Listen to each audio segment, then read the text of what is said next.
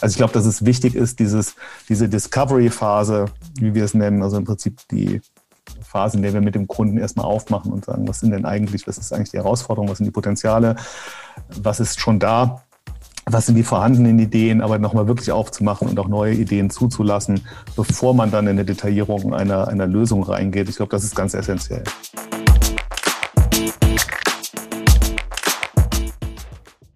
Herzlich willkommen zu Business Unplugged, meinem Interview-Podcast. Ich spreche mit Gründern, Unternehmern, Führungskräften und anderen Helden des Business-Alltags über ihre Visionen, Ziele und Herausforderungen. Kurzum, spannende Themen, spannende Menschen, von denen man lernen kann und die inspirieren. Mein heutiger Gast ist Dirk Haider, Vice President und Head of Operational Excellence bei Intiv, einem der führenden IT-Dienstleister im Bereich Entwicklung digitaler Produkte. Dirk und ich haben uns in einer Abendsession intensiv über das Vorgehen bei der Entwicklung digitaler Produkte sowie die Entwicklung der IT-Dienstleisterrolle unterhalten und welcher Mindset dazu geführt hat, dass Intiv zu einem der wichtigsten Stakeholder im Vorwerk-Ökosystem wurde. Ich wünsche euch viel Spaß beim Hören der neuen Folge von Business Unplugged. Herzlich willkommen, Dirk, zum Podcast Business Unplugged. Ich freue mich, dass du der Einladung gefolgt bist. Danke, Johannes, für die Einladung. Schön, dass ich hier sein darf. Ja, lieber Dick, du bist ähm, Vice President und Head of Operational Excellence bei Intiv, einem finnischen Unternehmen, dessen Kompetenz im Design und der Entwicklung kundenzentrischer und digitaler Produkte liegt. Ähm, bevor wir zu dem Thema dann näher einsteigen, würde ich gerne noch ein paar, ein paar Worte zu dir sagen, dass jeder weiß. Ähm, wer du bist, was du machst und welche Aufgabe du aktuell hast. Ähm, und würde dich da bitten, wie alle anderen Gäste auch, einfach zu ergänzen oder zu korrigieren, je nachdem, was du meinst, wenn es notwendig ist, einfach reingrätschen und das dann tun bitte. Gerne. Ja. Ähm, du hast im Studentenstädtchen Passau Computer Science studiert und hast danach begonnen, in einer Beratung, in einer IT-Beratung auch zu arbeiten. Und nach, dem, nach deiner Zeit in der Beratung warst du auch noch äh, für diverse IT-Unternehmen im Bereich Technology Management und Service Delivery unterwegs, ähm, bis du dann zum Unternehmen Kupferwerk gekommen bist, ähm, dem deutschen, oder ich muss sagen damals, ich sage auch gleich warum damals, aber damals dem deutschen ähm, Marktführer für Apps da, wo du dann am Ende dann auch Managing Director warst. Äh, 2014, jetzt komme ich zu dem Punkt äh, damals, äh, 2014 äh, wurde Kupferwerk vom finnischen Unternehmen Bellstream äh, erworben und äh, dann im Zuge des Mergers ist dann aus Kupferwerk, Bellstream und ein, zwei anderen Unternehmen dann das Unternehmen Intif entstanden. Ähm, Stimmt das soweit? Habe ich da gut recherchiert? Passt es oder fehlt deiner ja, Meinung nach was? Soweit. Ja, das ist soweit alles richtig. Es ist halt, glaube ich, für den Zuhörer im Zweifelsfall viel und kompliziert und kleinteilig.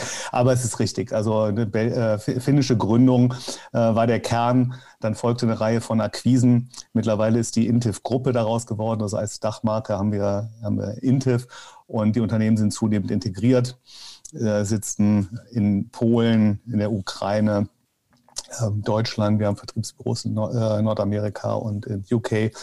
Und so sind wir gewachsen. Und insofern stimmt das alles. Der Hauptsitz ist jetzt mittlerweile in Deutschland, also in München. Insofern kann man fast nicht mehr wirklich von einem finnischen Unternehmen sprechen. Okay. Äh, ich, ich möchte aber gleich mal auf äh, einen Satz äh, zu sprechen kommen, der vielleicht das erklärt, was er macht, oder besser, gesagt, auf dem, an dem du erklären kannst, was Intif denn tatsächlich macht. Ähm, und zwar steht auf der Website von Intif, wir designen und entwickeln kundenzentrische digitale Produkte mit Ihnen.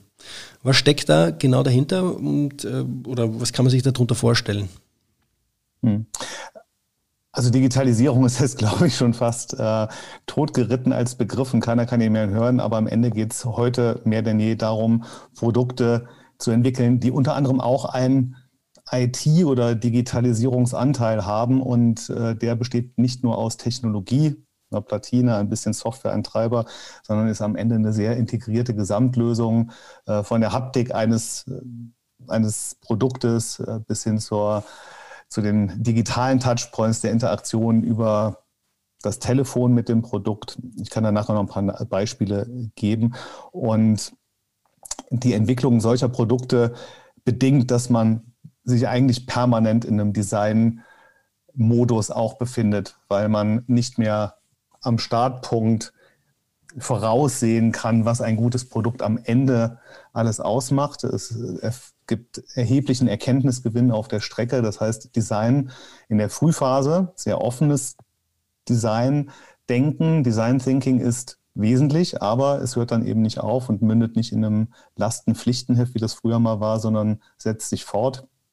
Und Intel versteht sich als Partner, der Kunden dabei hilft, genau diese Reise ähm, erfolgreich zu beschreiten, dabei aber zuverlässig ähm, zu sein und auch transparent vorzugehen. Ich glaube, das ist ganz wichtig, weil der Kunde ansonsten einen erheblichen Kontrollverlust hätte, wenn er auf äh, die alte klassische Wasserfall-Festpreis Lastenheftmethodik auf der einen Seite verzichten muss, weil die Notwendigkeiten der, der jetzigen Zeit, der Dynamik, das eigentlich nicht mehr sinnvoll machen. Gleichzeitig aber keine Partner hat, auf die er sich verlassen kann. Das wäre, wär, glaube ich, ein erheblicher Stress für jeden Kunden, sowohl kommerziell als auch inhaltlich. Und deshalb ist es wichtig, die, eine partnerschaftliche, enge Zusammenarbeit zu pflegen. Und ich glaube, dafür steht Intif wie wenige andere Unternehmen würde uns jetzt nicht als komplett äh, ein alleinstehend äh, bezeichnen. Aber ich glaube, wir sind da den, gerade auch den großen klassischen IT-Dienstleistern ein sehr gutes Stück voraus. Und das, ähm, nur für mich zum Verständnis, das Thema kundenzentrisch ähm, ist jetzt euer Kunde oder sind es dann die Konsumenten, End-User der digitalen Produkte? Hm, sehr gute Frage. Am Ende sind es beide und es müssen auch zwangsweise beide sein. Ich glaube, aber wenn wir über kundenzentrisch äh, zentrische Perspektive sprechen, dann meinen wir damit eigentlich die Kunden, also die Nutzer des Produktes. Ob das die teilweise die Mitarbeiter unseres Kunden, unseres Auftragsgebers sind, wenn es sich um ein eher B2I-lastiges Produkt handelt, oder ob es seine Endkunden sind. Oft gibt es auch beide Kundengruppen oder auch B2C-Teilnehmer äh, bei einem großen Ökosystem ist dann die eine Frage. Die andere Frage ist halt, ist, ist der Kunde ist natürlich für uns auch der Kunde. Und äh, da rede ich dann aber eher über Partnerschaftlichkeit als kundenzentrisches Design. Ne? Das ist dann die, die Partnerschaftsseite in der Zusammenarbeit. User-centric oder Customer-centric Design, Customer Centricity eher dann auf die, auf die Endkunden ausgerichtet. Und ähm, die, diese Kernkompetenz, die Kupferwerk äh, damals ausgemacht hat, nämlich diese ja, die Kernkompetenz des App-Entwickelns. Äh, mhm. Ist das auch noch immer ein Kernprodukt von Intiv, die App-Entwicklung? Ist das geblieben oder sind es auch noch, geht es noch ein bisschen weiter?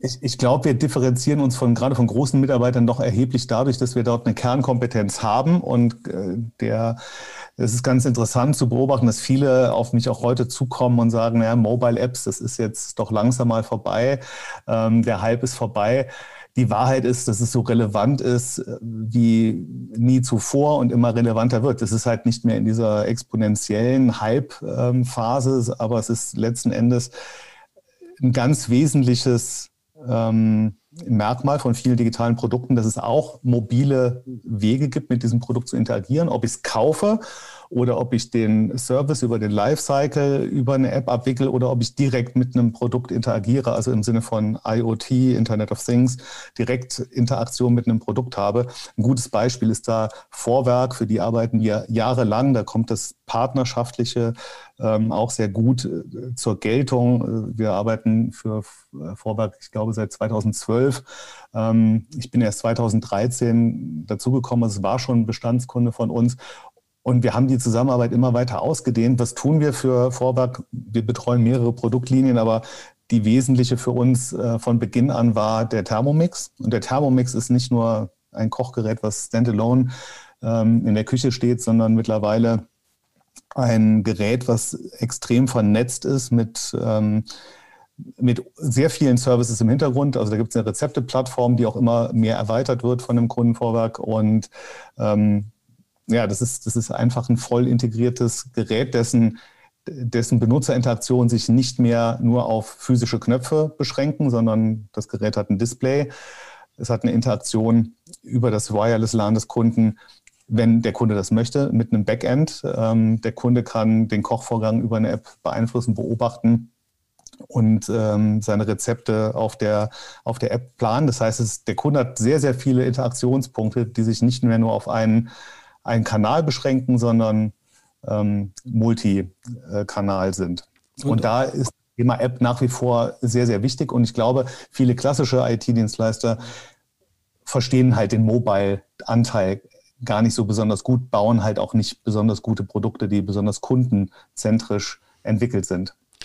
Da würde ich gleich ein, gerne einhaken, weil ich, ich bin auch der Meinung, also dass, dass Apps ein, ja, sehr wichtig sind heutzutage und in Zukunft auch bleiben werden, weil äh, einfach, sage ich mal, auch jetzt nicht nur von in, Konsumentensicht, sondern auch in, in, Industriesicht, ja, weil dadurch auch sehr viel machbar ist und, und leichter abzubilden sind gewisse Prozesse äh, oder auch äh, gewisse Transparenz zu schaffen ist. Und du hast es gerade angesprochen, du hast also verschiedenste Themen genannt. Du hast ähm, jetzt gesagt, kundenzentrisch logischerweise, das wir vorher besprochen haben.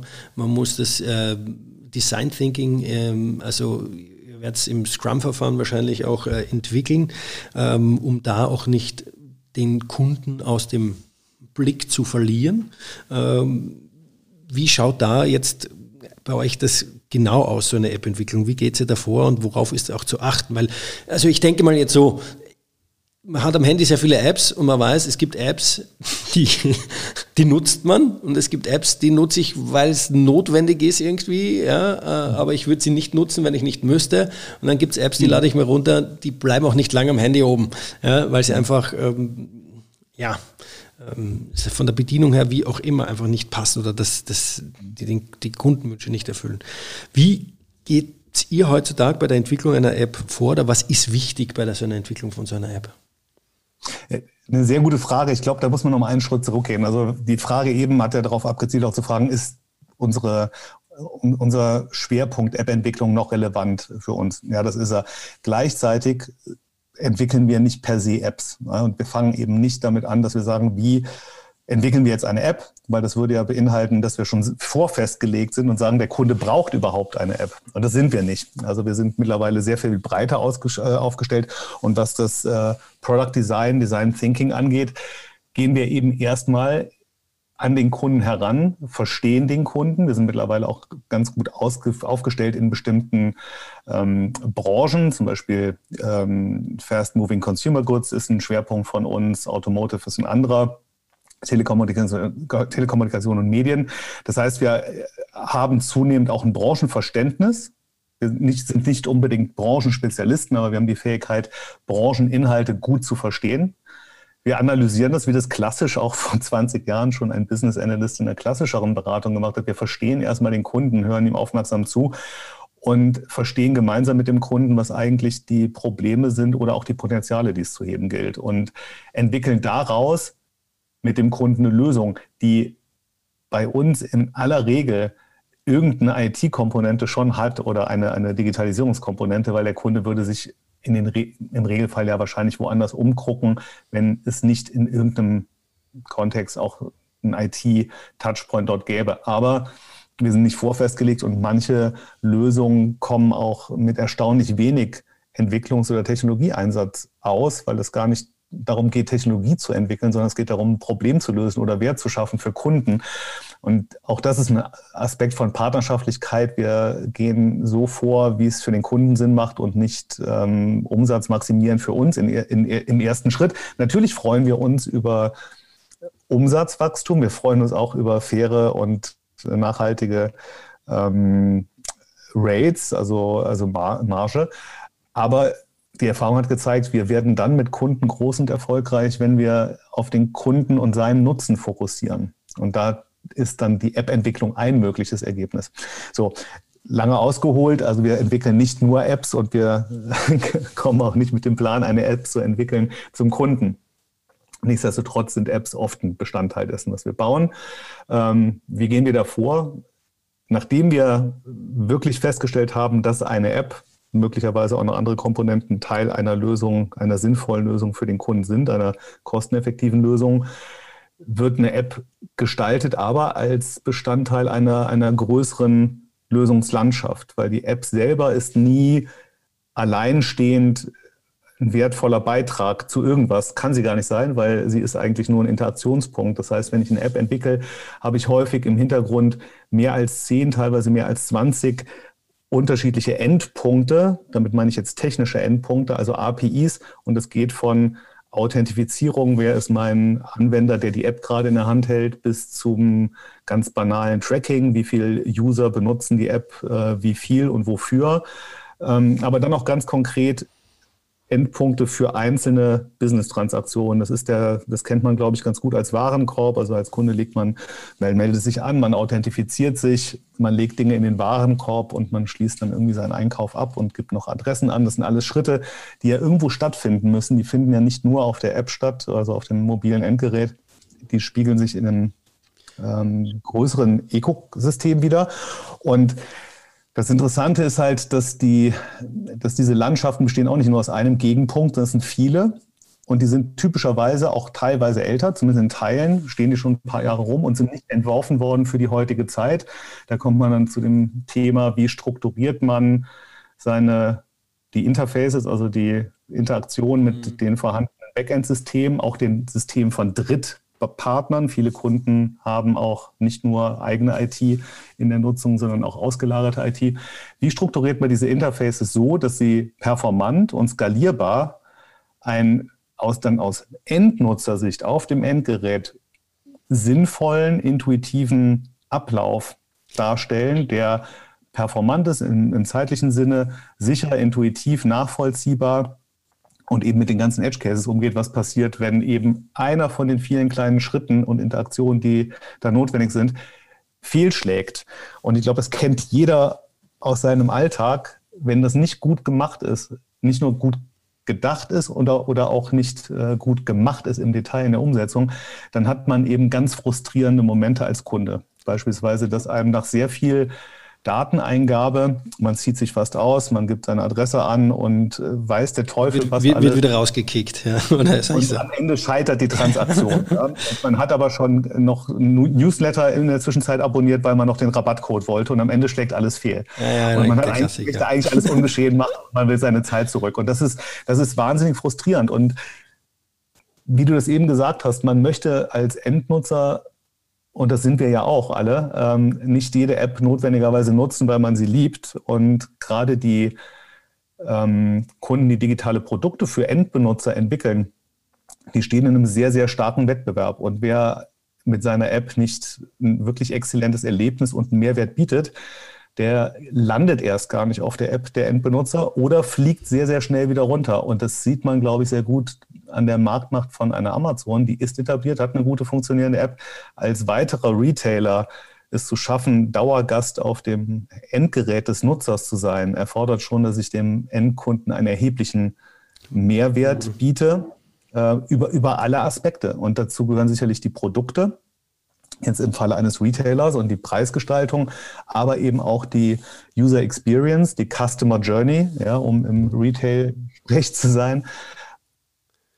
Okay, aber lass mich ganz kurz mal, äh, das, ich versuche das jetzt einmal, du hast weit ausgeholt, ich versuche das jetzt mal kurz und knackig zusammenzufassen. Ähm, das Problem des Kunden im ersten Schritt wird das Problem des Kunden irgendwo, oder sag ich mal, den, der Kunde verstanden, nicht das Problem, Entschuldigung, der Kunde wird zuerst verstanden oder versucht zu verstehen, wie, wie tickt die Branche, wie tickt der Kunde, welche Kunden hat mein Kunde, also der, euer Auftraggeber, ja, ähm, und im, im zweiten Schritt auch einmal diese ganze Systemlandschaft rundherum um, um dieses Thema, um, das ist, um, um, um, die, um die Aufgabenstellung herum aufzuzeichnen, zu sehen, okay, wie schaut denn das Ganze aus äh, und wie passt denn da, was für Lösungen passen da hinein und gegebenenfalls, wenn es passt, dann geht es ja hin und ähm, ist, ja, sage ich einmal, ein Vorschlag, über eine App dieses Problem oder dieses Thema zu lösen. Ich möchte jetzt nicht Problem, ich weiß jetzt nicht, ist ja nicht immer ein Problem, aber diese, diese, diese Aufgabenstellung zu lösen. Also Kunde verstehen, die ganze, dieses ganze Ökosystem des Kunden zu verstehen und dann zu wissen, wo muss ich rein, wie docke ich an, wo schauen, wie schauen die Schnittstellen aus und so weiter und so fort. Ist das halbwegs korrekt zusammengefasst?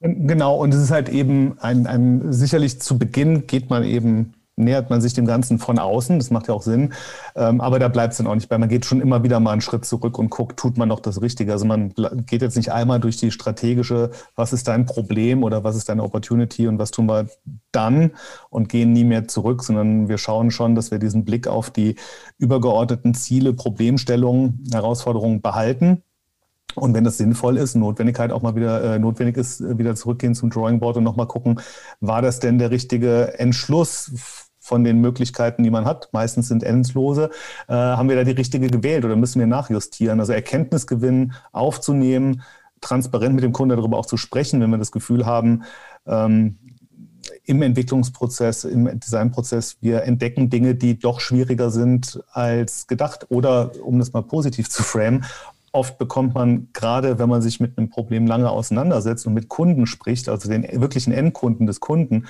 man kommt auf ganz neue Ideen und die hat man vielleicht nicht im ersten Moment. Und das, was ich jetzt hier raushöre, ist, ihr, ihr macht es schon in iterativen kleinen Schritten, die Entwicklung. Also ihr geht jetzt nicht hin und definiert jetzt ein großes, oder ihr habt, sag ich mal, das große Ganze irgendwie im, im, im Blick, aber äh, dann sagt okay, komm, wir machen jetzt mal einen Klick da, wir schauen einmal, ähm, wie das ankommt, ähm, setzen das um und dann Step by Step äh, holen wir uns das ähm, Kundenfeedback, also das Endkundenfeedback ein oder sprechen mit den Endkunden, was, was ist gut, was ist schlecht, was brauchen sie noch und so weiter und so fort.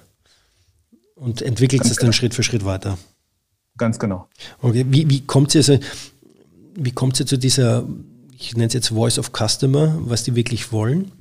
Woher zieht ihr das? Ich kenne es nämlich aus, äh, aus einem äh, von, von einem Unternehmen, die auch eine App entwickelt haben, ähm, die teilweise einfach, wie ich sagen, ja, äh, über, über irgendwelche äh, Bewertungen, also über welche Analyse-Tools, äh, Datenanalyse-Tools dann äh, Kommentare rauslesen und dann irgendwie sagen, okay, gut, äh, so und so viel Prozent haben irgendwie das und das bei dem Kommentar geschrieben, deswegen schauen wir mal, würden wir diese Funktionalität einbauen. Ja, oder ich weiß nicht, ob irgendwelche TikTok-Videos analysiert werden. Ja, äh, wie kommt ihr zu dieser Kundenstimme oder zu den Bedürfnissen des Kunden, des Endkunden? Ja, ich glaube, glaub, man muss unterscheiden zwischen, ähm, also grob unterscheiden zwischen den Produkten, die noch gar nicht sind. Dort hat man eben logischerweise noch keinen wirklichen Social Media Feedback Kanal über die Nutzung des Produkts von einer signifikanten Menge an Menschen. Das ist tatsächlich das Problem. Wen fragt man denn äh, zu der Idee am Anfang vielleicht auf Basis von einem Papierprototypen, dann von einem äh, MVP, der schon implementiert ist, dass man da mal Nutzer einlädt, das zu probieren? Das ist schwierig, weil oft sind die Produkte sehr confidential, weil es eben um Teile eines Marktlaunches, also Markteintrittes eines Neumodells geht, beispielsweise auch in der, in der Automobilbranche um ein neues Modell, Fahrzeugmodell. Da ist dann auch der App-Anteil ähm, nicht für, für die breite Öffentlichkeit bestimmt, bis er fertig ist. Da ist es dann echt ein Problem, äh, vernünftiges Testing zu machen. Da gehen wir zum Beispiel hin und bauen eigene Panels auf innerhalb der Firma. Das war gerade eine Initiative von unserem Design-Team, fand ich sehr gut. Ähm, einfach zu sagen, wenn wir mit einem Produkt gar nicht an eine Zielgruppe gehen können, um testen zu lassen, dann testen wir halt ähm, mit sozusagen freiwilligen Nutzern intern, bauen sozusagen erstmal ein Testpanel auf, mit dem wir in einer sehr frühen Phase, wo das Produkt wirklich sehr sensibel ist, äh, einem Kunden anbieten können, dass Menschen, die nicht unmittelbar mit der Entwicklung betraut sind und auch nicht mit der Ideation betraut sind, sondern Teil der, des Partners sind, nämlich uns in dem Fall, dann sozusagen als Dummies dienen. Das ist nicht so perfekt wie ein echtes Panel mit, äh, mit wirklich fremden Usern, das ist uns schon bewusst, aber es ist besser als nichts, weil am Anfang kann man oft nicht mit einem Produkt an die Straße rantreten, ja, weil man einfach gar mit dem Produkt noch nicht draußen ist. Wenn man später mit dem Produkt draußen ist, wie jetzt beispielsweise Vorwerk schon sehr lange Zeit oder andere Kunden wie, wie BASF und Bayer mit, mit äh, Digital Farming Apps, die haben dann einfach einen sehr großen Nutzerbestand, der über dessen Verhalten Sie sehr viel rauslesen können, also Big Data und Tracking in der App. Äh, datenschutzkonform, aber man weiß ja natürlich, wird die Nutzung, ähm, gelingt die, die, Adaption der Nutzung, erweitert man den Nutzerkreis und die Nutzung der App äh, selber und welche Features werden auch wie häufig benutzt. Also das kann man wirklich mit harten Daten ja sehr gut machen in solchen Fällen. Ähm, da sieht man sehr genau, welche Features werden regelmäßig äh, von welcher Art von Nutzer benutzt und welche eben nicht. Ähm, genau, und dann äh, gibt es natürlich noch das direkte User-Feedback, wenn man den Nutzern Kanäle anbietet, äh, direkt in Kontakt zu treten mit einer Okay. Mit einem Forum und so weiter. Also das, das kann man pauschal, glaube ich, nicht beantworten, was der Königsweg ist. Es hängt sehr davon ab, was auch die Zielgruppe ist. Es ist ein Unterschied, ob ich ein sehr breites Spektrum an Endkonsumenten beispielsweise adressiere oder wie Xavio, also BASF mit einer Farming-App, die sich an, an praktizierende Landwirte äh, wendet. Das ist ein ganz anderes, äh, ganz anderes Segment, aber auch ein sehr viel konkreteres Segment. Ähm, wie, wie weit muss da, ich würde gerne einfach nochmal weiterbauen, weil es mich einfach wirklich interessiert, wie weit muss so die, die App, sage ich mal, wenn du das erste Mal auf den Markt kommst, schon entwickelt sein? Ja, oder wie viel Funktionalitäten muss es geben? Ich sage jetzt mal, du hast Automotive genannt, man kann es nicht ähm, mit Kunden testen, äh, aber da würde ja ein Kunde auch erwarten, dass die App schon gewisse Sachen kann, ja, da und nicht, sage ich mal, äh, nur das Minimal Viable Product ist, gehe ich mal davon aus, ja. Bei anderen, vielleicht bei der Farming App sage ich, okay, super, äh, äh, die Farmer können im ersten Schritt irgendwie die die, die, die, die, die Fahrzeugdaten irgendwie lesen oder oder sehen oder äh, ihre Mengen, wie viel sie ähm, geerntet haben ähm, keine Ahnung, was genau jetzt in, diesem, in dieser Farming-App dann äh, abgebildet ist. Ähm, und dann kann ich sagen, okay, gut, ich erweitere das sukzessive und Schritt für Schritt, aber da ist die Erwartungshaltung des Kunden vielleicht auch gar nicht so hoch wie bei einem Automobilnutzer. Was, ähm, ja, wie, wie, wie, wie, sieht das aus? Was ist da jetzt, ähm, sage ich mal, gibt es da Tipps oder äh, Richtlinien, würde ich nicht sagen, aber irgendwelche welche Punkte, wo du sagen würdest, okay, starte jetzt mal, wenn es irgendwie jetzt nur irgendwie eine B2C-Lösung ist, ganz simpel starten und dann einfach weiter und dann halt wirklich Speed haben, um das Ding zu erweitern oder ja, äh, Mindestfunktionalitäten so und so sollten schon im Prinzip da sein. Ja, das ist auch eine sehr, sehr komplexe Frage. Ich glaube, grundsätzlich sollte ich man. nicht gesagt, dass es einfach wird heute.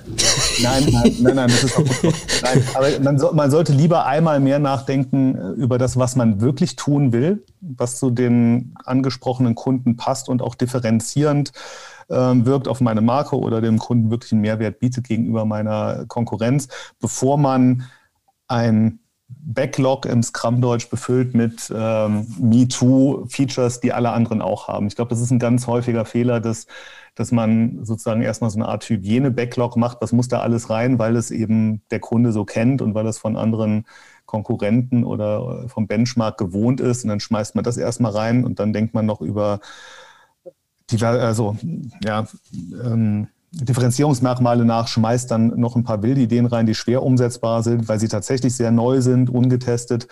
Und auf einmal hat man einen riesen Scope, ja, der sowohl aus einer, aus einer großen Menge an Commodity-Features besteht, die bringen erstmal gar keinen Wert, da baut man alles doppelt im schlimmsten Fall. Ähm, Im besten Fall kriegt man die schnell und billig zusammen, weil die sich die Plattformen die Cloud-Möglichkeiten einfach sehr schnell auch weiterentwickelt haben. Also heute ist vieles sehr viel schneller möglich, als es vor wenigen Jahren und teilweise Monaten noch, ähm, noch war. Aber nichtsdestotrotz beschäftigt man sich erstmal mit nicht wertschöpfenden teilen im Zweifelsfall, wenn man den Backlog eben so befüllt. Und dann kommt man auf seine Differenzierungsmerkmale, die möglicherweise dann teilweise ein bisschen krude sind, unvertestet, keine, äh, keine kein Prototyping am Whiteboard gemacht oder Paper Prototypes. Also man kann ja auch viel machen ähm, mit, eben mit Testpanels und auch in einem, in einem Labor ähm, und versuchen, das rund zu machen, bevor man Zeit und Geld in die Entwicklung reinbuttert ohne vorher genau nachgedacht zu haben, was man möchte. Also ich glaube, dass es wichtig ist, dieses, diese Discovery-Phase, wie wir es nennen, also im Prinzip die Phase, in der wir mit dem Kunden erstmal aufmachen und sagen, was sind denn eigentlich, was ist eigentlich die Herausforderung, was sind die Potenziale, was ist schon da, was sind die vorhandenen Ideen, aber nochmal wirklich aufzumachen und auch neue Ideen zuzulassen, bevor man dann in eine Detaillierung einer, einer Lösung reingeht. Ich glaube, das ist ganz essentiell. Ja. Der andere Punkt, den habe ich schon angeschnitten, es ist wenn man das Produkt, ein digitales Produkt, wir reden halt hier also bitte bewusst gar nicht so nur über die Mobile-App oder Apps, sondern einfach über allgemeine IT-Lösungen ähm, oder technische Lösungen. Es ist sehr, sehr viel heute möglich, was also mit wenigen Klicks, teilweise in Tagen oder Stunden, was vor nicht langer Zeit Monate oder Jahre gedauert hat. Also man kann heute Komponenten für die Authentifizierung, Autorisierung, Know Your Customer Prozesse, man kann ganz viele Dinge oder auch Webshops, man kann ganze, wenn man Demandware anschaut, man kann ganze Commerce-Lösungen sehr, sehr schnell an den Start bringen und sozusagen auf bewährte Feature-Sets sehr, sehr schnell setzen, die vorhanden sind, die man mit sehr wenig Vorlauf und sehr wenig Risiko in den Markt reinkriegt. Oft zu langfristig höheren Kosten, weil man dann sozusagen sich eine, Fertig, eine Fertigkomponente einkauft, das ist richtig. Meiner Meinung nach ist es aber immer ein guter Gedanke, es zumindest mal anzuschauen, weil man kann auch wieder raus. Also man sollte gucken, dass man sich als Kunde auch wieder lösen kann und kein Login hat. Auch dabei helfen wir unseren Kunden. Aber es ist meiner Meinung nach immer noch deutlich besser, Standardfunktionalitäten sehr schnell zu bekommen, einzukaufen und sich nicht damit zu beschäftigen und ablenken zu lassen, weil die, sind, die, die erscheinen oft einfach, sind im Detail dann aber doch schwierig und auf einmal ist selbst ein Login und ein Anmeldungsprozess beschäftigt den Chefentwickler. Der sollte aber sich lieber mit dem Kernproblem beschäftigen äh, und dessen Lösung als, als einem Anmeldungsprozess, der wirklich nichts mehr Neues ist in dieser, dieser Zeit. Und dann kann man später immer noch sagen, wenn mir eine Demandware für eine Commerce-Lösung oder irgendein Cloud-Anbieter mit einer Komponente zu teuer wird, weil ich eben Millionen und Millionen und Milliarden von Nutzern drauf habe, dass es sich für mich lohnt, ein eigenes Datencenter oder eine eigene Cloud aufzubauen, dann mache ich das halt. Aber es ist, glaube ich, sehr unsinnig, heute mit einer eigenen Cloud zu starten, um Anmeldeprozesse ja, abzubilden. Ja. äh, weil man eigentlich das, was man will, ähm, äh, ganz was anderes ist, nämlich was, was den eigenen Kunden unmittelbaren Mehrwert gibt. Mhm. Ähm, Und, hm. äh, einen, einen Punkt würde ich gerne da ansprechen noch, weil ich glaube, das ist ganz spannend und du hast es immer genannt, Paper Prototyping. Was kann man sich unter diesem Paper Prototyping vorstellen? Also äh, in der Produktion, in der Montageplanung gibt es das Cardboard Engineering, wo man mal mit Kartons ähm, die mögliche Montagelinie aufbaut und das Ganze mal durchspielt. Äh, wo müssen welche Tische stehen, welche Werkzeuge, wie ist der Materialfluss etc. pp. Wie kann man sich das jetzt bei einem digitalen Produkt auf Paper vorstellen, nur damit dann die Zuhörerinnen und Zuhörer da mal ein Gefühl kriegen, was, was du damit meinst mit Paper Prototyping.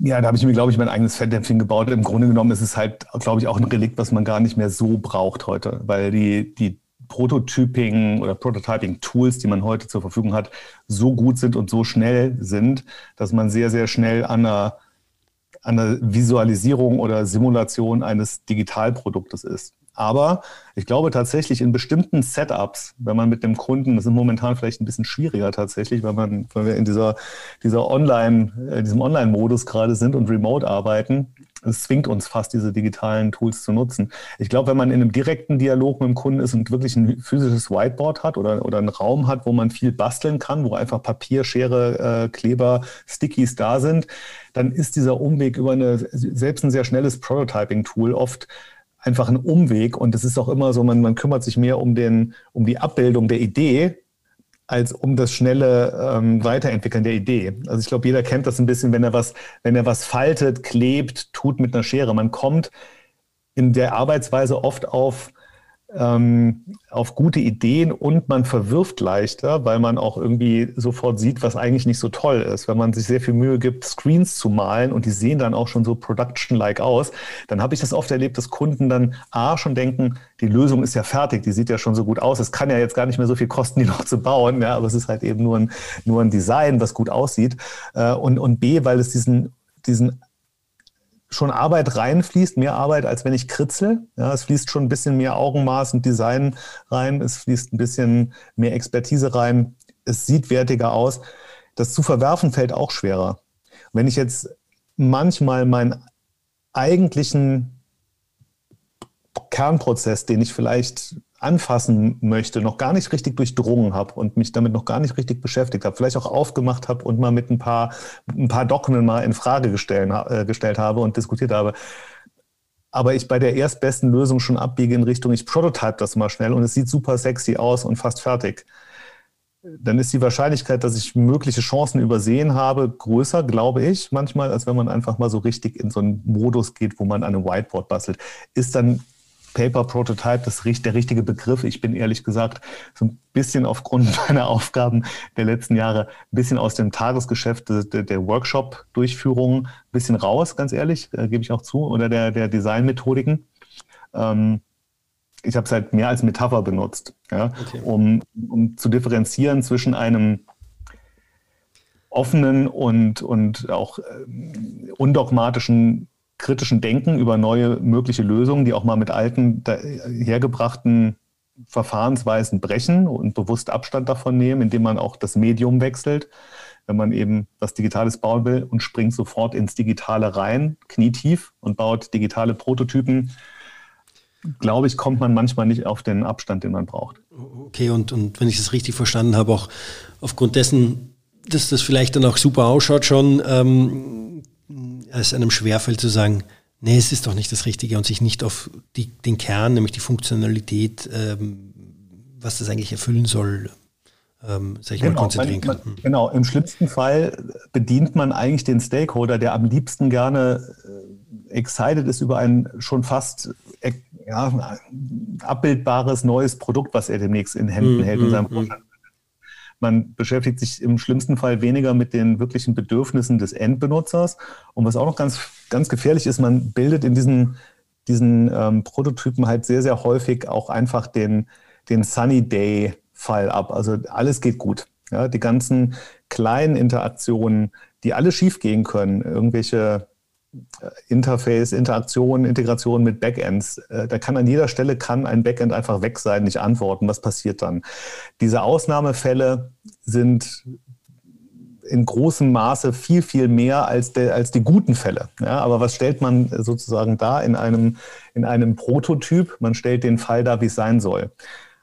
Und wenn dann dieser Prototyp auch noch aussieht, als wäre er fertig, gibt es einem oft das Gefühl, naja, so schwer kann es ja nicht sein. Das sieht doch schon ganz gut aus. Den Fall wünschen wir uns ja. Der Kunde tut Sachen in seinen Einkaufswagen, wird fröhlich mhm. begrüßt am Anfang und geht raus und ist glücklich. Und äh, das Paket ist natürlich in, am, am gleichen Tag auch noch vor seiner Haustür ohne irgendeinen Fehler. Und, und das ist alles andere als die Realität. Die Realität ist die Auseinandersetzung mit 98 Prozent von Edge Cases, wo was schief läuft und die gut zu machen. Und wenn ich den Prototyp zu glatt mache, deshalb, deshalb habe ich diesen, dieses Paper Prototyping, äh, diese Metapher genutzt, weil ich glaube, es ist besser, manchmal so ein bisschen in den Sandkasten zu steigen, statt an ein, ein super digitales Reißbrett im ersten Moment. Ähm, eine, Frage, eine Sache würde mich noch interessieren, bevor wir dann weitergehen, also ein bisschen zu dem weiteren Themenkomplex, den ich gerne ansprechen wollen würde. Ähm, wenn ihr Technologien entwickelt äh, oder Lösungen entwickelt, äh, welche KPIs äh, nutzt ihr da bei der Entwicklung? Also ich hab, hatte ein Gespräch ähm, mit einem der Interviewpartner, mit, ähm, mit Lukas Winter von Contact, die haben gesagt, bei denen ist es Go-to-Market. Ja, das ist die KPI bei ihnen, die sie nutzen, um ihre App weiterzuentwickeln. Wie sieht es bei euch aus? Wie sieht es bei euren Kunden aus? Welche KPIs sind denn da wichtig? Auch wieder auch wieder äh, ja, eine, eine, offene, offene Antwort auf eine sehr große Frage. Sehr unterschiedlich. Wenn man jetzt für einen Automotive ähm, OEM arbeitet, der hat einen Start of Production und dann ist die App Teil des Werbeprospektes und des Marketings äh, für ein neues Fahrzeugmodell lange vorher geplant und dann muss die App zum Start of Production auch verfügbar sein. Das haben wir für den E-Up gemacht vor ein paar Jahren und dann ist der Start of Production irgendwann mal das Aller, Allerwichtigste. Und im Zweifelsfall werden dort auch Abstriche an anderer Stelle toleriert, weil man kann die Produktion und das Ausliefern physischer Güter in, im Umfang eines Autos äh, in Stückzahlen eben nicht davon abhängig machen, ob ein Feature jetzt 100% oder 99%ig implementiert wurde. Also da ist Time to Market ähm, oder Konformität im Zusammenhang mit, dem, mit, der, mit der übrigen Produkt. Ähm, Auslieferung oder Fertigstellung das ein und alles. An anderen, an anderen Stellen ist es tatsächlich ähm, Kundenzufriedenheit. Es kann ähm, bei, gerade bei Commerce-Kunden einfach ganz harte kommerzielle KPIs geben. Also Basket Size, wie viel, dass man, dass man einfach möchte, dass die Bestandskunden einfach größere Einkäufe tätigen äh, oder insgesamt mehr Geld ausgeben. Aber oft ist, ist sozusagen der, die Transaktionsgröße recht relevant. Das trifft für Kunden zu, die wir ähm, begleitern, die Zo Plus oder, oder Esprit. Ähm, was, was, was wäre wär bei Vorwerk so ein KPI gewesen? Weil wir das vorher gerade angesprochen haben, äh, oder du hast es angesprochen, das Thema Vorwerk, äh, Thermomix. Ähm, was ist für die wichtig zum Beispiel? Das ist eine sehr gute Frage. Da bin ich jetzt spontan etwas überfragt. Ähm, vielleicht auch, weil ich so einen langen Zeithorizont mit denen verbracht habe. Und da haben sich sicherlich die KPIs auch einfach verändert. Ich denke, in der Vergangenheit war es einfach ganz oft der Qualitätsanspruch, dass es in jedem Fall ein funktionierendes Produkt sein muss. Also Qualität, äh, also Nutzbarkeit ähm, und, und Qualität vor beispielsweise ähm, Zeit. Ja, ich glaube, Vorwerk als, als Hersteller von hochpreisigen, aber auch absolut hochwertigen und mehrwertigen Produkten, ob es jetzt die Staubsauger sind oder der Thermomix oder Temial als, als Produkt rein, der verzeiht sich selber, glaube ich, nicht, äh, wenn, wenn die Qualität in Frage gestellt ist bei seinen Produkten insofern glaube ich stark, Kundenzufriedenheit, Endkundenzufriedenheit, auch die Endkundenzufriedenheit mit dem Produkt selber, wie es gestaltet ist. Und da hat Vorwerk ja auch nicht nur einen einfachen Weg, weil sie es ja auch schaffen mussten und glaube ich sehr gut geschafft haben von einem Analogprodukt, weil der alte Thermomix 3.1 war, war ja noch komplett analog, da gab es keine Integration. Da gab es dann die App sozusagen als digitales Kochbuch neben dem Gerät, aber keine Integration in ein Ökosystem, ein digitales. Und diese ganze Integration, dass die Integration im, im Web mit äh, der Integration auf der App, dass man auch konsistent die Inhalte sieht, die man in seinem Kundenkonto ja, auf allen Channels hat, ob das die Web-Applikation äh, ist oder eben die Applikation auf der App und später auf dem Display im Thermomix die Integration mit Lieferdiensten. Also das ist ja auch spannend. Vorwerk hat ja auch mal ein, großer Teil an, ähm, an einem Lebensmittellieferdienst. Äh, also HelloFresh hatte, hatte, glaube ich, mal einen relativ signifikanten Anteil bei Vorwerk oder Vorwerk hat den Anteil an HelloFresh.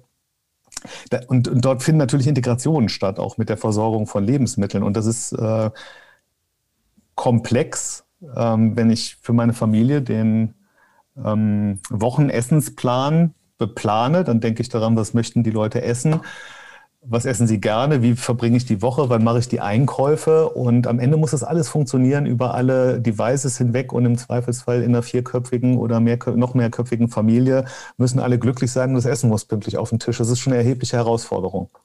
Und diese, diese, diesen komplexen Alltags-Use-Case bestmöglich zu adressieren. Das ist das Bestreben von einer Vorwerk. Und dann lange Rede, kurzer Sinn. Ich glaube, dort ist es einfach Nutzerzufriedenheit und, und Adaption dieser neuen Features durch die Nutzer. Ja. Okay. Alte Thermomix-Nutzer aus der Offline-Welt auch glücklich zu machen in der digitalisierten Thermomix-Welt. In der 4.0-Welt. Ja. ja. ja. Ähm, ich würde gerne Vorweg nutzen, um die Brücke zu schlagen zu dem nächsten Thema. Ähm, du hast das vorher schon ein paar Mal erwähnt. Ähm, ihr seid Teil eines Ökosystems bei Vorweg gewesen oder seid es noch immer, seid ihr schon seit 2012 ähm, ähm, dabei bei Vorwerk. Ähm, und wenn man sich das jetzt auch einmal anschaut, von die Entwicklung von Kupferwerk hin zu Intiv, äh, sind ja mehrere Unternehmen hineingekommen oder durch den Merger, auch aus unterschiedlichen Bereichen. Ähm, wie hat sich denn, jetzt als IT-Dienstleister, wie hat sich denn eure Arbeit, euer, euer Setting, eure Aufgaben in den letzten Jahren entwickelt?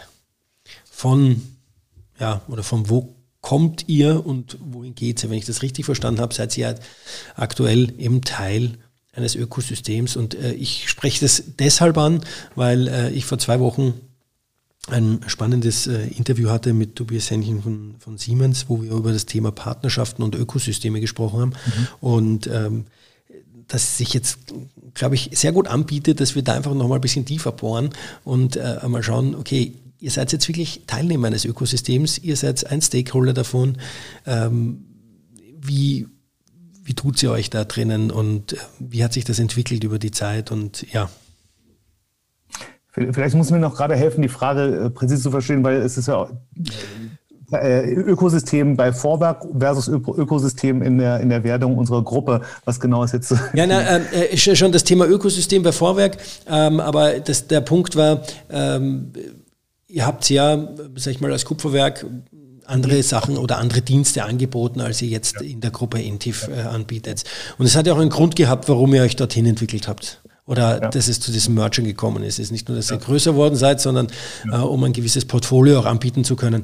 Und ähm, einfach nur mal da vielleicht den Schwenk zu machen, wie hat sich denn das Ganze entwickelt, diese Branche, ja? Äh, vom klassischen, okay, du machst jetzt nur App hin zu ähm, wir sind euer Partner ja, und äh, Teil eures Ökosystems und ähm, ja, wie sind denn die Auf, Aufgaben und äh, die, die Arbeiten? Wie hat, wie hat sich das entwickelt für IT-Dienstleister?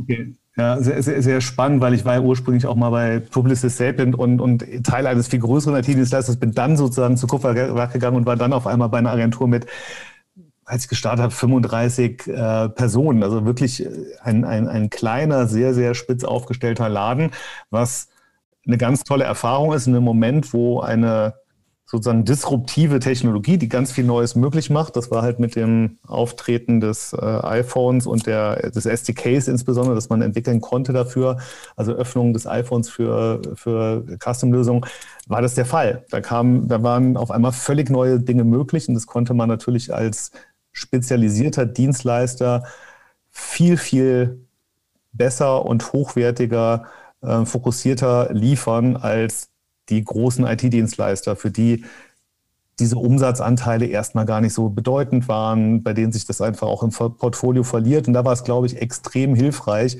klein zu sein und sich sehr exklusiv auf die Entwicklung von ähm, Mobile-Applikationen, native in hoher Qualität mit einem hohen Designanspruch, Design nicht nur optisch, sondern auch von der Lösung her, ähm, zu fokussieren und ein Alleinstellungsmerkmal zu haben. Dieses Alleinstellungsmerkmal war es dann das, was uns äh, dahin gebracht hat, für Kunden wie Vorwerk zu arbeiten, ähm, aber auch für Kunden wie Pro7 Sat1 haben wir die 7TV gebaut, weil es einfach draußen keine großen etablierten IT-Dienstleister gab, die diesen spezifischen Mobile-Teil adressieren konnten. Was die Kunden am Anfang unterschätzt haben und uns manchmal unterschätzt haben, ist, wie viel Arbeit aber hinter der eigentlichen Mobile-App immer schon stand, weil eine Mobile-App, die was tut, mit der, dem Rest der Welt interagiert, in der Dinge bezahlt werden, Dinge geordert werden, in der der Benutzer auch äh, getrackt wird in, in einem äh, entsprechenden Maße, ähm, die haben viele Integrationspunkte und da muss man Backend verstehen. Und wir haben schon immer sehr gut verstanden, wie man eine Mobile-App integriert in eine existierende System- und Prozesslandschaft. Mehr als unsere Kunden uns das, glaube ich, teilweise zugetraut haben. Und dann war es ganz spannend, weil wir diese, diese partnerschaftliche DNA schon immer hatten als Dienstleister bei Kupferwerk, gesagt haben, wir, wir machen das, was für den Kunden gut ist. Das wird sich am Ende auch für uns als richtig und gut herausstellen. Die Kombination von wirklichem Engineering-Wissen und nicht nur App-Spielerei auf der einen Seite und dieser Partnerschaftlichkeit hat dann beispielsweise bei Kunden wie Vorwerk dazu geführt, dass wir äh, Preferred Vendor auch von ihnen geworden sind, weil ein paar andere Partner, mit denen wir sehr konstruktiv gearbeitet haben und das bis heute tun, vielleicht in Phasen auch mal eher ihren Turf verteidigt haben und versucht haben, uns von irgendwas rauszuhalten, aber nicht eben nicht zum Wohl des Kunden. Und wir haben immer die Kundenkarte gespielt und gesagt, naja, wir müssen aber mit System reden, die bei euch stehen. Also müssen wir zusammen reden und darüber sprechen, wie sehen die Interfaces und die Prozesse aus. Und wenn man das konsequent tut, dann erkennt ein, ein Kunde das auf Dauer, dass man ein Partner ist, bei dem er sich darauf verlassen kann, dass er nicht seinem eigenen Vorteil folgt, sondern an einer vernünftigen Gesamtlösung interessiert ist. Und das hat uns immer größer gemacht. Und da hat dann auch die, das Größerwerden in der, in der Gruppe sehr geholfen, weil eben unser, dadurch, dass Vorwerk uns als mehr, immer mehr gesehen hat als, äh, als, als App-Entwicklungspartner, ist auch unser Anteil an der Entwicklung des Gesamt-Ökosystems immer größer geworden. Also, dass wir angefangen haben, die Architektur für Microservices äh, zu verantworten und andere Dinge, in andere Themen reinzugehen, die außerhalb der App lagen. Und da hat es uns natürlich geholfen, dass wir mit den Kollegen in, in Polen ähm, einfach auch an Mannstärke gewonnen haben und dort Entwicklungscenter haben, die uns helfen, die entsprechenden Teamgrößen überhaupt ähm, bereitzustellen, auch im, ähm, in der Mobile-Entwicklung. Also wir haben mittlerweile immer internationale Teams im Einsatz, in den allerseltensten Fällen überhaupt noch ein, ein Team in, in, einer speziellen Region, oft äh, oder im Regelfall sind es gemischte Teams, also ukrainische Kollegen, polnische, polnische Kollegen, deutsche Kollegen arbeiten da Hand in Hand. Okay, also im Prinzip seid ihr von einer, gut, das ist eure Aufgabe, macht die Entwicklung ähm, von so einer Entwicklungs-IT-Bude hin wirklich zu einem Partner für eure Kunden geworden, der ähm, die Systeme im Hintergrund versteht, auch Wissen darüber hat. Und du hast das vorher auch mit, mit Branchen, nicht Experten, Branchenwissen, aber ein Branchenverständnis, ähm, das ihr mitbringt und ähm, dass ihr auch den Kunden in den Mittelpunkt stellt. Ähm, jetzt ist natürlich spannend, du hast es schon erwähnt, es waren noch andere da, die versucht haben, ihr Revier abzustecken. Äh, bei Vorwerk seid ihr in einem Ökosystem, da spielen ja mehrere mit. Ja, das seid ja nicht nur ihr, habt, habt auch noch andere drinnen, teilweise IT, teilweise Hardware, teilweise ja, vielleicht noch Organisationsentwickler und ich weiß nicht, wer dann noch alle in, in, in diesem Ökosystem bei Vorwerk mit drinnen ist. Ähm, was hat euch, oder, oder wenn du jetzt zurückdenkst, ähm, dieses Ökosystem, wie hat dieses Ökosystem begonnen und wie hat sich jetzt eingerüttelt äh, und wie haben die Partner oder haben die, die einzelnen Teilnehmer, Stakeholder ähm, ja, ihre Rolle gefunden oder wie hat sich das entwickelt? Ja, ich glaube, in die, in die Details kann ich jetzt gar nicht zu tief absteigen. Ich glaube, am Ende ist, ein, ist eigentlich fast jede relevante Entwicklung heutzutage kaum noch möglich, ohne das in irgendeiner Kombination von mehr als zwei Partnern zu machen. Ich glaube, die wenigsten innovativen Dinge geschehen exklusiv zwischen einem Kunden, Auftraggeber und einem Dienstleister. Ähm, ein anderes Beispiel, was ganz spannend war, war EA Sports zusammen mit Google und Adidas. Äh, die haben so einen Chip entwickelt für einen Tonschuh, um, um sozusagen Speed im Schuhbeschleunigungsfaktoren da zu messen und das, äh, das Fußballspielen zu digitalisieren oder zu gamifizieren. Und, und da hat man dann schon wieder von, von Beginn an, ja, ohne, ohne, ohne sozusagen innere Not, sondern einfach schon von der, von der Idee von außen betrachtet her eben sehr große Player am Start, wie eben eine Google, die ein SDK baut und und einen Chip dabei hat und ein EA Sports und äh, Adidas als, als Hersteller. Und dann ähm, ist man selber als Dienstleister sozusagen manchmal vielleicht eher das, das noch nicht mal das Getriebe, sondern vielleicht das Öl im Getriebe, die einfach schauen, dass die, die großen ähm, die, die Anbieter der großen Lösungskomponenten, ja, die aber für die das eigentliche Projekt dann vielleicht auch gar nicht die Aufmerksamkeit haben darf und haben kann, dass das orchestriert wird und äh, darauf geachtet wird, dass die fehlenden Teile halt trotzdem äh, zustande kommen und am Ende ein Produkt dasteht. Also ich, ich glaube, es gibt kaum eine Großbaustelle, die noch äh, von einem, von einem kleinen Partnersystem gestemmt wird. Das heißt, Partnern zu können, ist, glaube ich, für die Auftraggeber extrem wichtig, wie sie damit umgehen, auch kulturell von der Haltung her. Man kann sich dort in Rahmenverträgen und, und Vertragsschlachten und Risikoaversion ergießen. Das führt aber meistens zu nichts Gutem. Ich glaube, am Ende ist es ein, braucht man eine Balance zwischen einer professionellen, auch, auch rechtlichen ähm, äh, Rahmengestaltung ähm, und dann aber auch einfach einer, einer offenen Kollaboration, einem Arbeiten auf Augenhöhe, weil auf die Verträge will man sich tatsächlich nie unbedingt zurückziehen. Also wir haben das immer vermeiden wollen, dass es zu, zu Auseinandersetzungen kommt und auch bis heute geschafft. Äh, natürlich knirscht es mal, aber am Ende äh, ist eine Rückabwicklung von einem Softwareprojekt immer das Schlimmste für alle Beteiligten. Und das konnte ich zumindest immer in, in den Bereichen, für, für die ich verantwortlich war, auch vermeiden. Und ähm, Intif insgesamt äh, ist mir kein einziger Fall bekannt, wo das passiert ist. Und ähm, da, dazu muss man sich eben partnerschaftlich verhalten. Ich glaube, früher war das in der IT so, die Kunden wollten was loswerden, die wollten risikolos werden, ähm, die wollten also sowohl inhaltlich für die Lösung als auch ähm, in, der, in der Kostenkontrolle sein. Und dann wurden große Gewerte beschrieben, die hat man nach raus, äh, rausgegeben, möglichst an ähm, Prime äh, Contractor, also Hauptunternehmer, äh, ja, die hatten dann noch ihre Subunternehmer. Ähm, und der Kunde hatte eine verklagbare große Instanz. Das hat den Kunden aber, glaube ich, und das ist die Realisation, damals schon nicht wirklich konsequent geholfen, ihre Risiken loszuwerden und zu einem guten Produkt zu kommen, zu einem guten Preis, weil es damals schon zu komplex war. Und die Komplexität und Dynamik in der Welt hat ja zugenommen. Wir entwickeln uns ja nicht langsamer und haben äh, ein, ein ähm, umfassenderes Verständnis dessen, was wir tun. Wir verstehen zwar IT heute viel besser, haben viel bessere Werkzeuge, viel bessere Methoden, Aber das, was wir bewegen oder gestalten in der Welt mit Digitalisierung, ist in der gleichen Zeit wiederum so gestiegen, dass wir eigentlich immer noch nicht sagen können, wir sind, das ist alles kontrollierbarer, sondern der Erkenntnisgewinn ist heute, glaube ich, noch viel größer und schneller. Ähm, und die Dynamik im Markt, in dem sich unsere Kunden bewegen, das läuft viel schneller ab, als es das vor fünf Jahren noch getan hat. Das heißt, die Notwendigkeit, ähm, partnerschaftlich auf Dinge zu reagieren, gemeinsam die Augen offen zu halten, sowohl nach Risiken und Problemen, aber auch eben nach Chancen und neuen Ideen.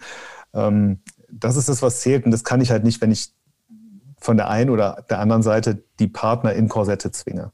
Oder wenn ich von der einen oder der anderen Seite versuche, die Leute zu marginalisieren und sage, du darfst hier nicht reingucken und dort nicht mitreden, weil das ist mein Gebiet. Ähm, das kommt am Ende niemandem zugute, weil es der, weil es der Gesamtlösung nicht zugute kommt. Und die bezahlt nun mal der Kunde und der honoriert dann auch korrekterweise die Leute, die ihm dabei helfen, diese Ziele zu erreichen. Ähm, ver verstehe ich, wie, viel, wie viele Kunden können wirklich so denken? Wie viele Kunden schaffen es wirklich, zu sagen, okay, wir wollen, wir schaffen es alleine nicht, wir brauchen ein Netzwerk. Ja, das ist, glaube ich, jetzt mittlerweile allen klar, ähm, die sich mit Digitalisierung auseinandergesetzt haben, dass sie nicht alles alleine schaffen, dass sie es nur über Partnerschaften, über Kooperationen schaffen. Aber wie ist da deine Erfahrung? Wie weit sind die Unternehmen da, sich zu öffnen und zu sagen, okay, was bedeutet das eigentlich auch genau das? Ich meine, ihr werdet ja da immer wieder noch, da, sag ich mal, sicher auf Fälle stoßen, wo die nicht sagen, nö, ihr dürft, also ja, ihr dürft ruhig reinschauen und so weiter und so fort, sondern wo die genau diesen Protektionismus fahren. Mhm. Wie geht sie mhm. damit um? Das ist eine tolle Frage, ganz ehrlich, weil ähm, die regt sehr zum Nachdenken an. Ich glaube, mich, aber auch die Kunden wahrscheinlich auch. Äh, es ist, glaube ich, ein Stück weit kann man sagen, es ist eine Frage von Ownership-Struktur meiner Meinung nach, äh, die, die da einigen, also das sind nicht schwarz-weiß, aber ich glaube, Ownership-Struktur ist ein wesentlicher Teil und dann auch sozusagen die Branche, aus der man kommt, spielt auch eine große Rolle. Also was meine ich damit? Ich glaube beispielsweise, dass Inhaber geführte, familiengeführte Unternehmen, also die, die Strecker, ähm, also Vorwerk, da, da ist, ich, mir sind jetzt die Details der, der Anteile dort nicht bekannt, aber da, da steckt einfach eine Unternehmerstruktur dahinter, die hat ein klares Ziel, die trifft Entscheidungen schnell und geht auch mal Risiken ein und geht nach vorne. Ich fand es neulich sehr spannend, als du über Doka und äh, diese Gruppe, ähm, die Umdash-Gruppe berichtet hast. Ähnlich, ja. Ähm, ich glaube, dein Interviewpartner hat dort betont, wie fortgeschrittenen Alters dort schon die Aufsichtsrat, äh, Aufsichtsräte sind teilweise, aber wie committed und Risiko ähm, affin, also kontrolliert, nicht, nicht hasardeurmäßig, aber einfach auch zu sagen, wenn wir was erreichen wollen, müssen wir auch ein Risiko aushalten. Und das findet man, glaube ich, oft in diesen Familienunternehmen, äh, geführten Unternehmen. Ein anderes Beispiel dafür ist Deichmann. Ähm, das ist toll, oder? Und dann gibt's dann gibt's diese riesengroßen Unternehmen, die dann oft in, in Spin-offs und Ausgründungen sehr professionell, aber dann wiederum auch schnellbootartig agieren. Das würde, würde ich jetzt für eine Xavio, die, also unsere Digital Farming Kunden einfach sagen, die sind als Schnellboot zu Wasser äh, gelassen worden, damals noch ähm, unter der Ägide von Bayer, jetzt BASF, und haben einfach die, den Raum gehabt und die Mittel gehabt, schnell nach vorne zu gehen und schnell auch was aufbauen zu müssen, was man nicht selber aufbauen kann, sondern wozu man Partner braucht. Fraunhofer Forschungsinstitute, die Algorithmen entwickeln, sehr fortgeschrittene akademische ähm, Forschungsthemen, die dann sozusagen in einem Plug-and-Play-Baukasten in so, eine, in so ein App-Ökosystem reingeplackt werden können und dann sozusagen Fraunhofer ähm, Insights in Digitalisierungs-App-Plattformen ähm, nutzbar schalten konnten. Ja? Und das, das ist super spannend und solche, solche Teile können das dann auch, wo, wo funktioniert das weniger? Ich glaube, in Konzernstrukturen, äh, in, in Verticals oder, oder Segmenten, ähm, die, die, die noch sehr an, an der Vergangenheit festhalten. Ja? Also klassische, klassische Industriebereiche, die sehr groß geworden sind, ähm, sehr viel tradierte Methoden auch haben, die oft wertvoll sind und auch nützlich und auch teilweise einfach unumgänglich sind in, in der Qualitätssicherung oder zumindest nicht einfach abgeschafft werden können, die aber so viel Ballast bedeuten und so viele Hinderungen auf dem Weg in eine, eine agilere, erkenntnisreichere Vorgehensweise reinbringen, dass es sehr mühsam ist, mit denen dann so offen zu arbeiten. Die sind dann oft enttäuscht vielleicht, weil sie sich mehr ähm, Versprechen, ähm, ja, einfache Versprechen erwarten, die ihnen dann nicht gegeben werden. Wenn man, wenn man offen ist als Partner, gibt man diesen Kunden nicht eine Gelinggarantie. Die gibt es für Dr. Oetker Pudding, aber die gibt es halt für Software, gibt es keine Gelinggarantie.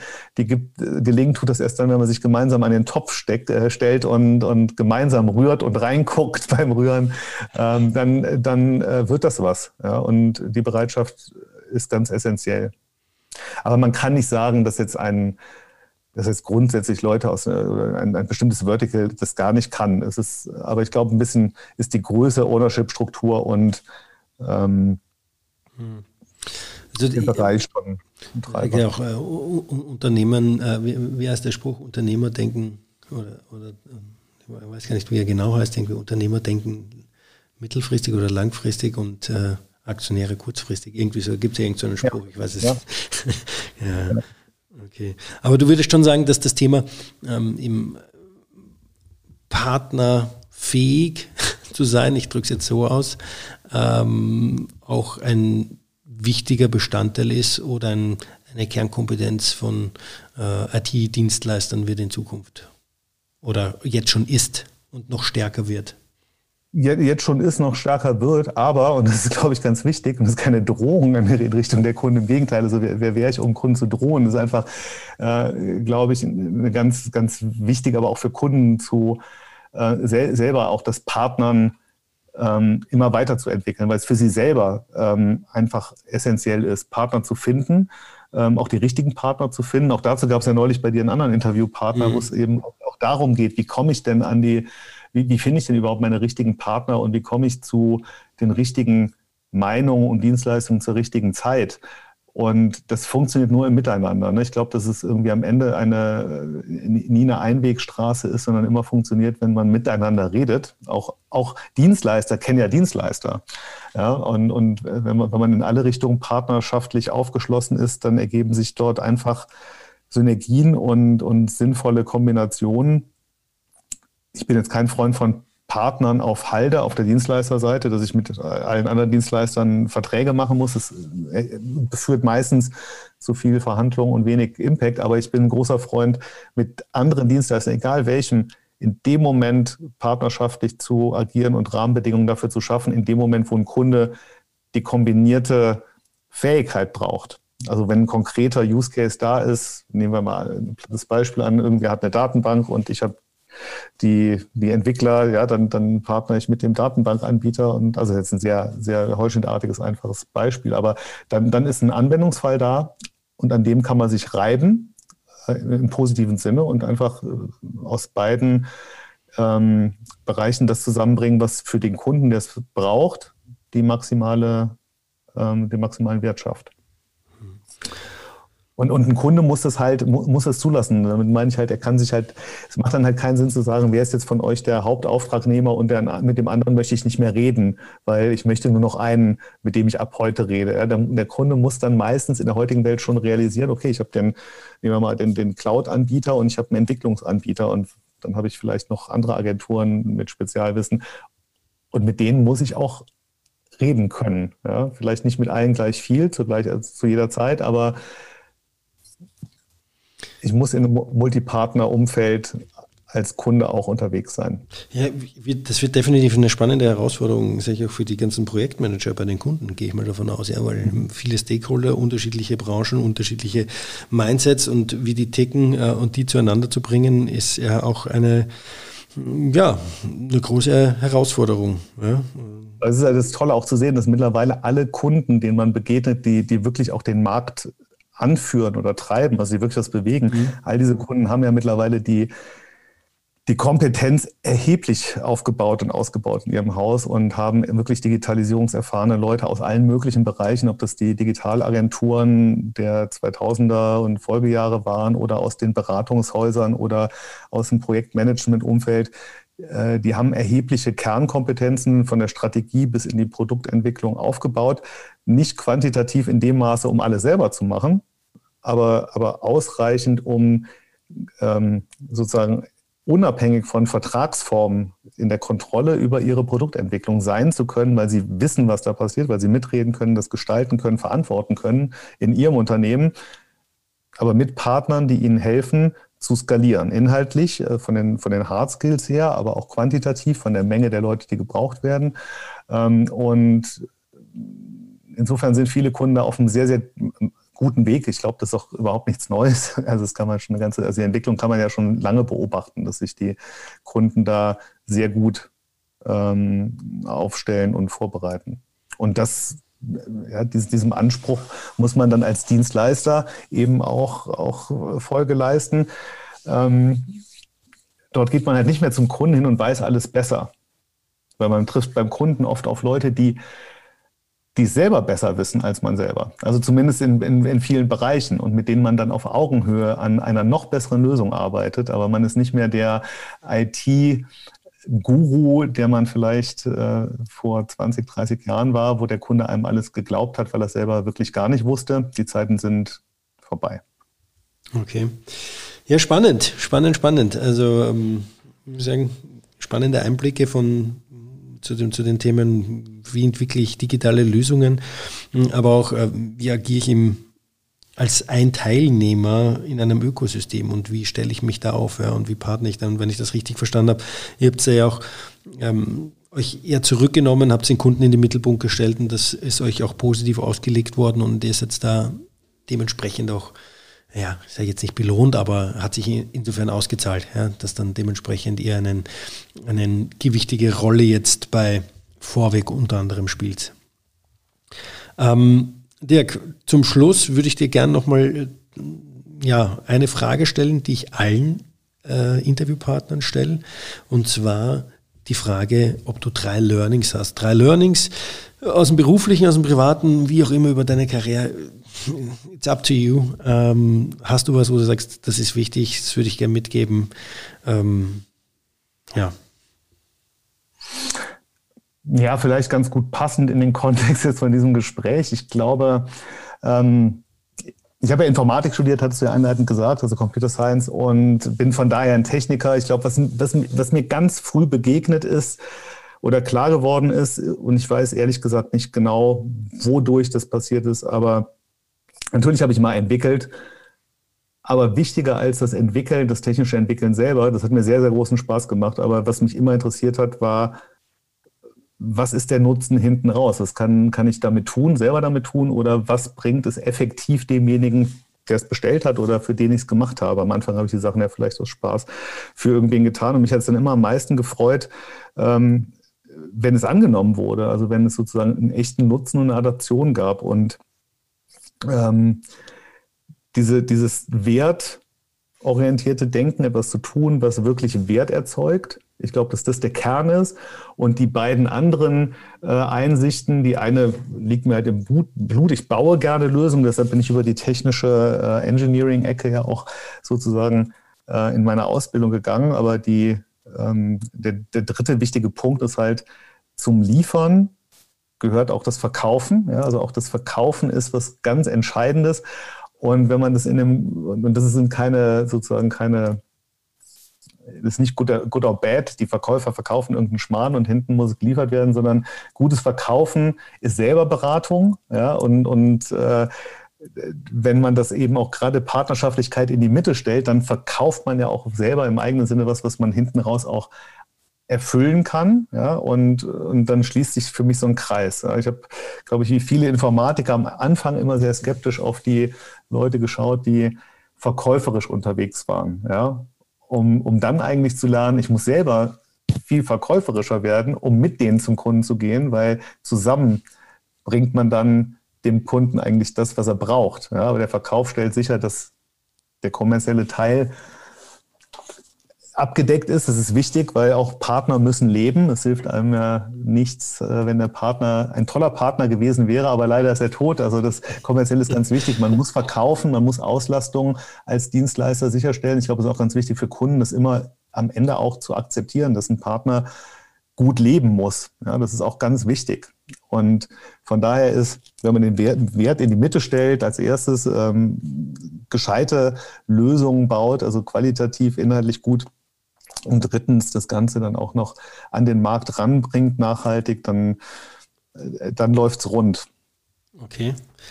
Ja, spannend. Sehr gut, sehr gut. Ähm, ja, Dirk, du, ich möchte mich jetzt an der Stelle herzlich bedanken bei dir für das äh, wieder spannende Gespräch und interessante Gespräch und sehr lehrreiche Gespräch für mich. Ja, wieder neue Einblicke gewonnen in das ganze Thema und ich bin ja, wie gesagt, zu der festen Überzeugung, dass ähm, wenn ich jetzt über Apps spreche, dass die echt sehr, sehr hohes Potenzial in Zukunft haben oder auch noch, noch heute haben, ähm, auch vor allem im, im industriellen Bereich, wo sie hm, teilweise ja nur ja, sag ich mal, noch nicht so angekommen sind oder vielleicht äh, noch nicht so intuitiv angekommen sind, in intuitiver Form, äh, wenn ich mir so manche ähm, Apps da anschaue. Und ähm, ich freue mich, wenn wir uns dann hoffentlich bald dann auch wieder live treffen und dann gemeinsam äh, wieder gemeinsames Weißwurstfrühstück äh, haben und da auch ein kleines Weißbier gemeinsam trinken können und darauf anstoßen können auf dem Podcast und auf äh, ja, die weiteren Themen, die wir so besprechen. Das würde mich auch sehr freuen und ich bedanke mich nochmal sehr, dass ich hier sein durfte, lieber Johannes. Sehr gerne. Dann wünsche ich dir noch einen schönen Abend. Bis bald. Danke, gleichfalls und bis bald. Ciao. Danke, ciao. Das war das Interview mit Dirk Haider. Infos zu Dirk und zu Intiv findet ihr wie immer in den Show Notes. In zwei Wochen habe ich dann Peter Clement von Variobotik zu Gast. Und wie der Firmenname schon vermuten lässt, wir sprechen über Robotik, aber auch über die Verankerung der Robotik in der heutigen Ausbildung. Ein sehr spannendes Interview, nicht nur thematisch gesehen, sondern auch, weil es meine erste Open-Air-Aufnahme war und da sämtliche Dinge passiert sind und man sämtliche Hintergeräusche, Hintergrundgeräusche hört, wie Vögel zwitschern, Hunde bellen oder äh, den Eigentümer des äh, Firmengebäudes, der dann auf einmal äh, gekommen ist und mit der Sense die Wiese gemäht hat. Ich freue mich, wenn ihr mir dann Feedback unter podcast.pupex.de zukommen äh, lasst und auch möglicherweise potenzielle Interviewpartnerinnen und Partner für zukünftige spannende Gespräche. Herzlichen Dank dafür und ich freue mich, wenn ihr in zwei Wochen wieder mit dabei seid.